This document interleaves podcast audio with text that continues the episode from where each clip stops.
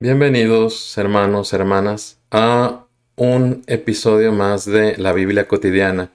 En esta ocasión vamos a hablar de los planes que Dios tiene para la vida de cada uno de nosotros o los propósitos de Dios para nosotros.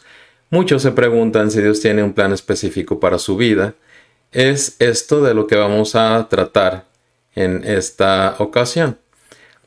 La respuesta breve es sí, Dios tiene un plan para la vida de cada uno, pero no es como si fuera conocer un horóscopo, como si nos leyeran las cartas, como si fuera un sistema de adivinación, que sabemos que todo eso está prohibido por la Biblia. Nada que ver con eso, sino que la voluntad de Dios para la vida de cada uno de nosotros se puede saber, pero por una parte Dios la va revelando poco a poco, generalmente, puede ser que nos revele el plan general, pero conforme nosotros vamos obedeciendo, Dios va revelando más aspectos de ese plan. Otra cosa que debemos saber es que hay ciertos requisitos para saber cuál es la voluntad de Dios para la vida de cada uno de nosotros. Que tenemos que reunir ciertas condiciones que son en realidad como lo mínimo de la voluntad de Dios que tenemos que hacer, que tenemos que mostrar que estamos dispuestos a hacer antes de avanzar en nuestro camino con el Señor. Todo esto lo vamos a ver en el pasaje que vamos a examinar el día de hoy, Colosenses 1 del 1 al 14, en el que San Pablo explica estos aspectos de la voluntad de Dios. Vamos a comenzar con el saludo de San Pablo, nos dice así, Pablo, apóstol de Jesucristo por la voluntad de Dios, y el hermano Timoteo, a los santos y fieles hermanos en Cristo que están en Colosas, gracia y paz sean a vosotros, de Dios nuestro Padre y del Señor Jesucristo. Estos son los primeros dos versículos. Esto enfatizamos que Pablo les desea junto con Timoteo, a los colosenses gracia y paz. ¿Por qué? Esto no es un saludo solamente. Notemos que la gracia y paz vienen de parte de Dios, no de parte de ellos, de parte de Dios Padre y de el Señor Jesús. No es una mera fórmula, porque San Pablo no es dado a hablar en sus cartas nada más con fórmulas. Si está enviándoles a los colosenses gracia y paz es porque estos elementos van a ser necesarios para su caminar cristiano. Vamos a definir cada uno de estos elementos. La gracia la podemos definir como el poder de Dios para hacer lo que no podríamos hacer por nuestros propios medios. Mientras que la paz de Dios es el bienestar y protección que Dios da y proviene de la certeza de estar en su voluntad, de estar haciendo su voluntad. ¿Por qué es necesario que como cristianos recibamos gracia y paz?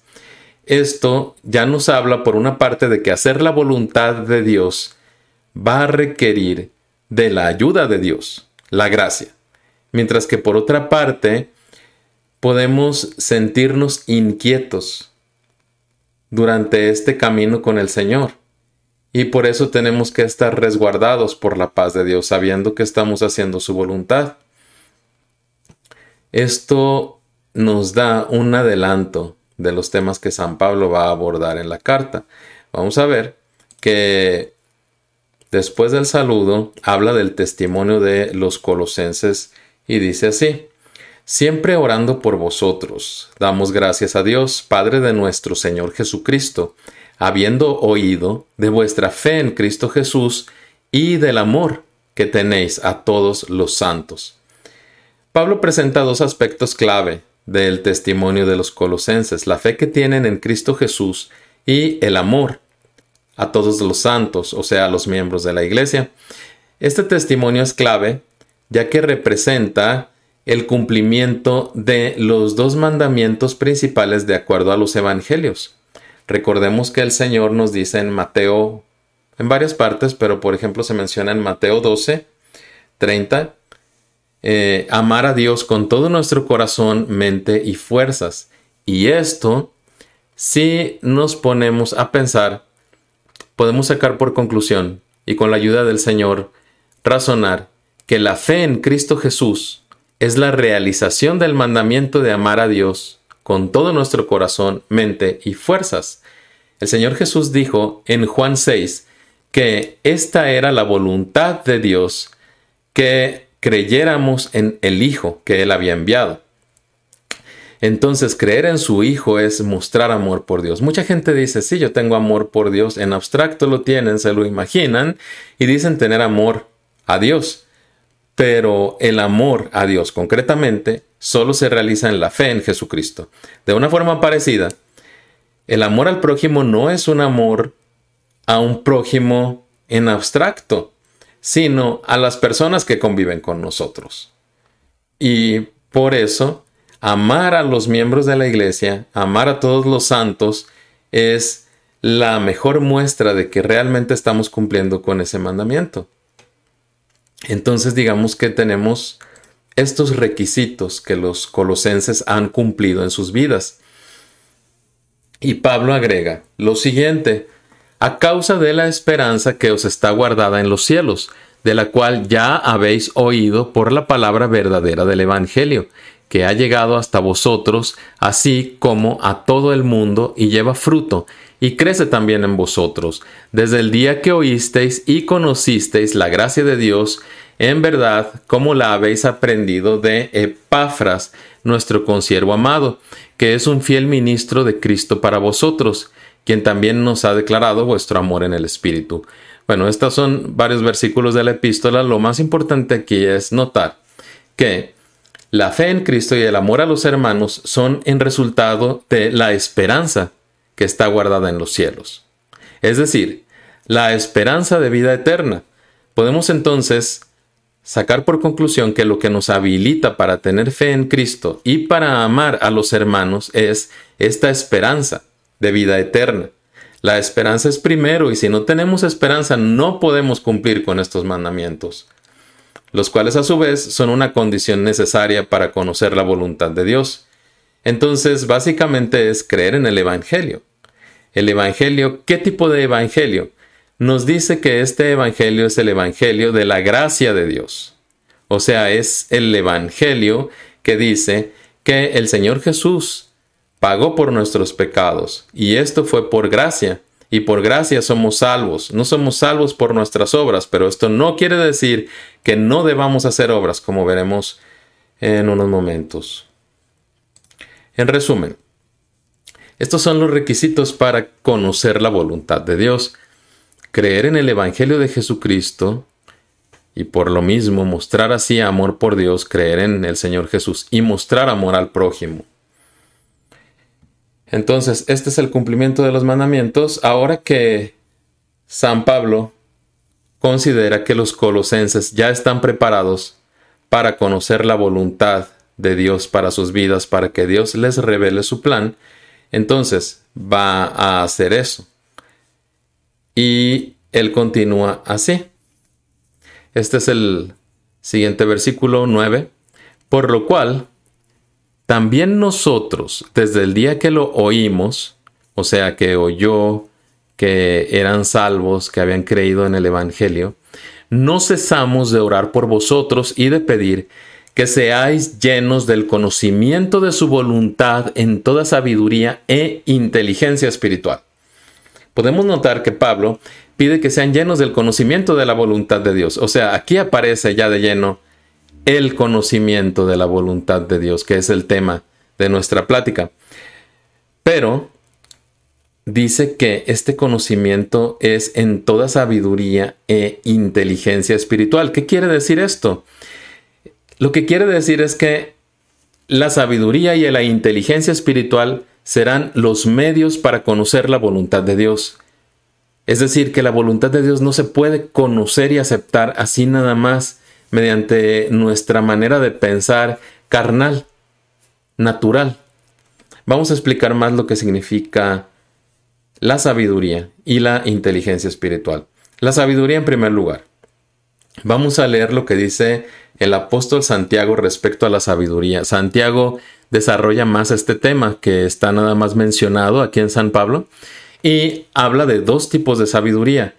Uno es la sabiduría mundana, y el otro es la sabiduría que viene de lo alto. Obviamente San Pablo se refiere al segundo tipo. Vamos a leer. Santiago 3, 13 dice así. ¿Quién es sabio y entendido entre vosotros? Muestre por la buena conducta sus obras en sabia mansedumbre. Pero si tenéis celos amargos y contención en vuestro corazón, no os jactéis ni mintáis contra la verdad, porque esta sabiduría no es la que desciende de lo alto, sino terrenal, animal, diabólica. Porque donde hay celos y contención, allí hay perturbación y toda obra perversa. Pero la sabiduría que es de lo alto es primeramente pura, después pacífica, amable, benigna, llena de misericordia y de buenos frutos, sin incertidumbre ni hipocresía, y el fruto de justicia se siembra en paz para aquellos que hacen la paz. Esto es Santiago 3 del 13 al 18. Entonces nos dice que la sabiduría que viene del mundo es la que tiene que ver con los celos y la contención, con sentirse mejor uno que los demás, superior a los demás con la competitividad, con dominar y prevalecer sobre otras personas. Tener más dinero, más estatus, más poder, todo esto es la sabiduría terrenal, animal, diabólica, como dice él. Conduce a qué? A envidias, celos, contención. Esta es la sabiduría del mundo mediante la cual saco provecho de las situaciones, defiendo mis derechos, etc. Hay mucha gente en el mundo que es muy hábil en este tipo de sabiduría pero nosotros no tenemos por qué serlo porque esta sabiduría no viene de Dios. Por el contrario, la sabiduría que sí viene de Dios es totalmente diferente. Nos dice Santiago que es pura, pacífica, amable, benigna, misericordiosa, sin hipocresía. Es algo totalmente diferente a lo que el mundo está acostumbrado. Como cristianos, esta es la sabiduría que debemos cultivar, la que pone primero al prójimo y después al yo y entonces así sabremos la voluntad de Dios. En cuanto a la inteligencia espiritual, vamos a hablar de esto. Esta la explica el mismo San Pablo en su primera epístola a los Corintios, donde dice lo siguiente. Estos Corintios, 1 Corintios 2.14. Pero el hombre natural no percibe las cosas que son del Espíritu de Dios, porque para él son locura y no las puede entender porque se han de discernir espiritualmente. Podemos pues extraer de este versículo que la voluntad de Dios no va a ser compatible con la manera de pensar del mundo y por lo mismo vamos a necesitar inteligencia espiritual, discernimiento espiritual para entenderla y sabiduría de lo alto. Vamos a continuar con nuestro pasaje. El texto continúa. Ya dijo San Pablo que necesitan sabiduría e inteligencia espiritual. ¿Para qué? Es lo que va a decir a continuación. Para que andéis como es digno del Señor, agradándole en todo, llevando fruto en toda buena obra y creciendo en el conocimiento de Dios. El tema de este versículo es el propósito de conocer la voluntad de Dios. El plan de Dios para cada persona puede variar. Por supuesto varía. Dios tiene un plan para cada uno de nosotros, pero los propósitos en generales que están aquí mencionados son para todos. En primer lugar nos dice que hay que andar como es digno del Señor. ¿Qué quiere decir esto? No quiere decir que seamos dignos o que vayamos a ser dignos de nuestra salvación, merecedores de nuestra salvación. Lo que quiere decir es que tenemos que comportarnos a la altura de nuestro llamado, buscar comportarnos a la altura de nuestro llamado. Esto está ilustrado mejor en la parábola del banquete de bodas que cuenta el Señor Jesús.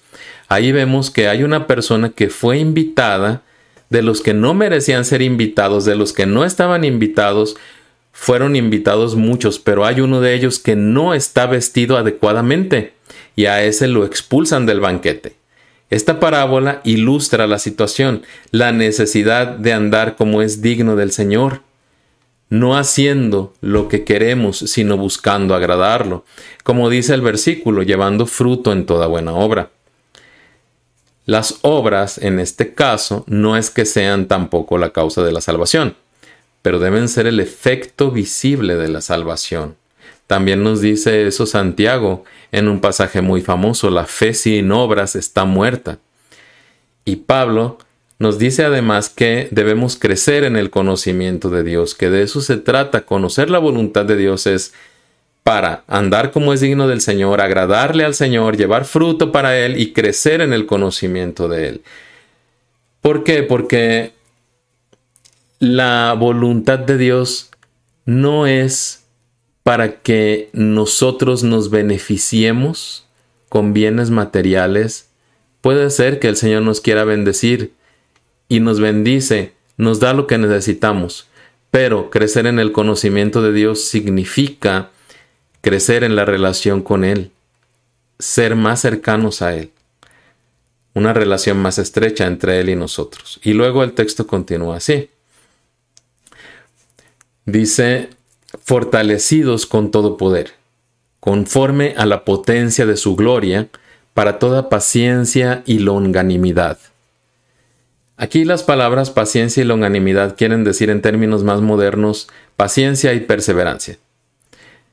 Si Pablo dice que tenemos que estar fortalecidos para ejercer paciencia y perseverancia, esto también nos lleva a concluir que si la fortaleza es necesaria para perseverar y ser pacientes, entonces el cumplimiento de la voluntad de Dios para nuestra vida requiere de esto. No va a ser necesariamente un camino fácil, esa es lo que nos está diciendo San Pablo. No es que sea algo malo, pero sí está lleno de obstáculos porque como sabemos estamos en guerra contra Satanás y sus ejércitos y Satanás va a intentar bloquear a todo aquel que quiera hacer la voluntad de Dios. Sin embargo, el Señor también lo va a ayudar y lo va a habilitar para hacer esa voluntad. Nuestro pasaje termina de este modo. Dice, con gozo, dando gracias al Padre que nos hizo aptos para participar de la herencia de los santos en luz, el cual nos ha librado de la potestad de las tinieblas y trasladado al reino de su amado Hijo, en quien tenemos redención por su sangre, el perdón de pecados. Encontramos que Pablo cierra este pasaje sobre la voluntad de Dios con el énfasis en dar gracias a Dios Padre, con gozo y nos da tres razones para estar gozosos y agradecidos. La primera es que nos hizo aptos para participar de la herencia con los santos en luz. Esto quiere decir que aunque no estábamos calificados para tener herencia con los santos, Dios nos puso la calificación de Cristo, como si Él hubiera hecho el examen por nosotros. En segundo lugar, dice que nos libró de la potestad de las tinieblas, es decir, de la autoridad que los demonios tenían sobre nosotros antes de que viniéramos a Cristo. En el ministerio de liberación, los que tenemos alguna experiencia en el ministerio de liberación, hemos visto, alguna vez escuchado, que un demonio que queremos expulsar está reclamando derechos sobre una persona. Cuando la persona es cristiana no hay mucho problema de que el demonio se vaya porque se le tiene que aclarar que la persona ya está bajo la autoridad de Jesús, que ya no está bajo la autoridad de Él. Pero esas experiencias le enseñan a uno lo real que es esto, lo real que es que aunque las personas se sienten libres, están 100% o 90%, no sé, controladas por esos demonios. Y es esto lo que significa también que nos trasladó al reino de su amado Hijo, por quien tenemos redención por su sangre y perdón de pecados. Ya estamos en otro nivel, ya estamos en el reino del Señor Jesús y bajo la autoridad de Él. Todo esto que hemos estado viendo podemos aprovechar para confrontarlo con ciertos mitos que hay sobre la voluntad de Dios. Vamos a ver tres mitos y lo que hemos visto aquí como realidades. El primer mito es para conocer la voluntad de Dios debo orar, buscar un profeta, etc. Depende de lo que crea la persona. Pero en realidad encontrar la voluntad de Dios tiene esto requerimiento de que cumplamos primero con los dos mandamientos principales. ¿Por qué? Porque Dios no nos va a revelar más si no podemos obedecer en lo menos. En segundo lugar, el segundo mito, el plan de Dios para mi vida tiene que ver con mi éxito personal, con mi realización personal.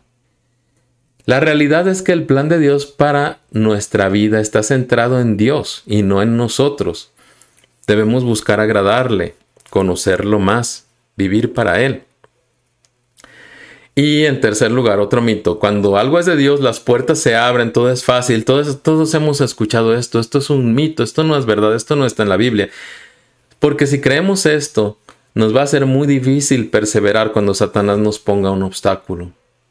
Entonces, más bien tenemos que ser llenos del Espíritu Santo y perseverar. Vamos a concluir con esta observación. Dios quiere lo mejor para nosotros. No es que tenga el plan de hacernos sufrir, de hacernos sentir mal, de que sea algo negativo. Su plan no es malo. Lo que pasa es que ha habido mucha confusión. Mucha gente piensa que Dios la va a bendecir nada más como que Dios fuera una especie de genio que cumple los deseos y no es así. Dios quiere, nos dice la epístola a los tesalonicenses, en la primera epístola a los tesalonicenses capítulo 4, 3, que Dios quiere nuestra santificación, en primer lugar. Pero no es que el plan de Dios sea algo malo, al contrario, es lo mejor que nos puede pasar. Y vamos a cerrar por eso con esta cita del profeta Jeremías, también es muy famosa, Jeremías 29, 11, porque yo sé muy bien los planes que tengo para ustedes, afirma el Señor, planes de bienestar y no de calamidad, a fin de darles un futuro y una esperanza. Y así sea. Gracias por escucharnos, hermano, hermana. Dios lo bendiga.